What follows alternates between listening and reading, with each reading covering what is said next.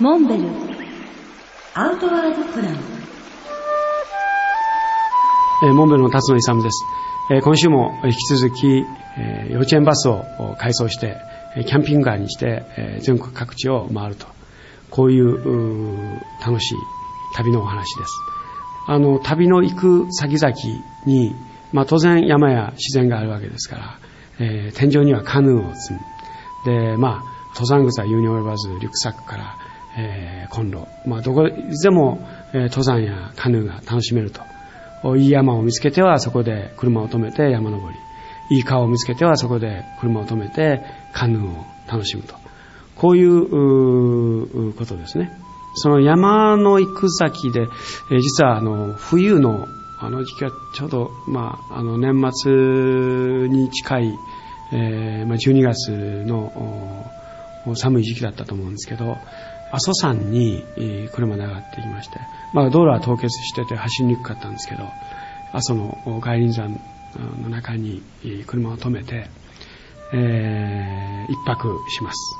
でそこで食事をして、寝て、翌朝目を覚まします。でバスは360度ガラス張りですから、えーまあ、ホテルのああいった閉鎖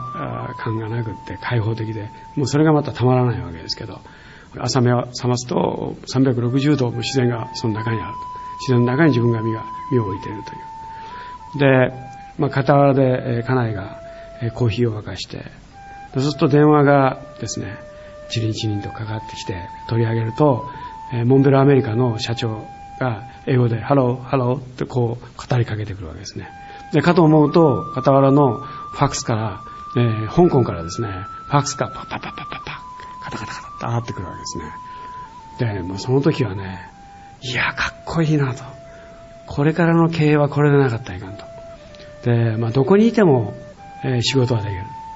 で、アメリカとも話ができ、そして香港からもファックスが届く。で、傍らでは、えー家内がコーヒーを沸かして、